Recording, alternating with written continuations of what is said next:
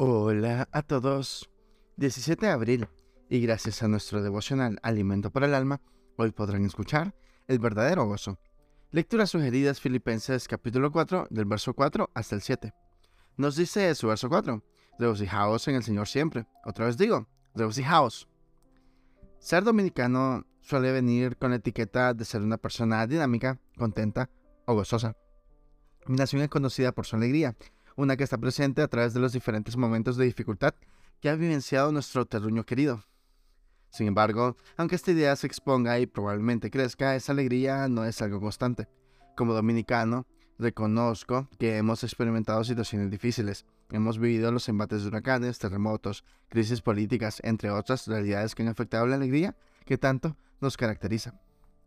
Y la realidad es que todas las personas en algún momento o etapa de su vida han tenido que enfrentar situaciones que inciden de manera directa en su estado emocional, generando desavenencias que merman el gozo y disipan la esperanza. En ese sentido, Pablo invita a los filipenses a que se gocen más allá de las circunstancias en que están, que son variables y fluctuantes, a que encuentren el verdadero gozo en el Señor Jesús. Esto no quiere decir que cuando estemos en el Señor no experimentaremos situaciones adversas. Los momentos de dolor llegarán, eso no es lo que se está hablando. La invitación es para que estar regocijados siempre en el Señor. Estar con Dios es la garantía de experimentar su gozo en cualquier circunstancia, de alegría o tristeza.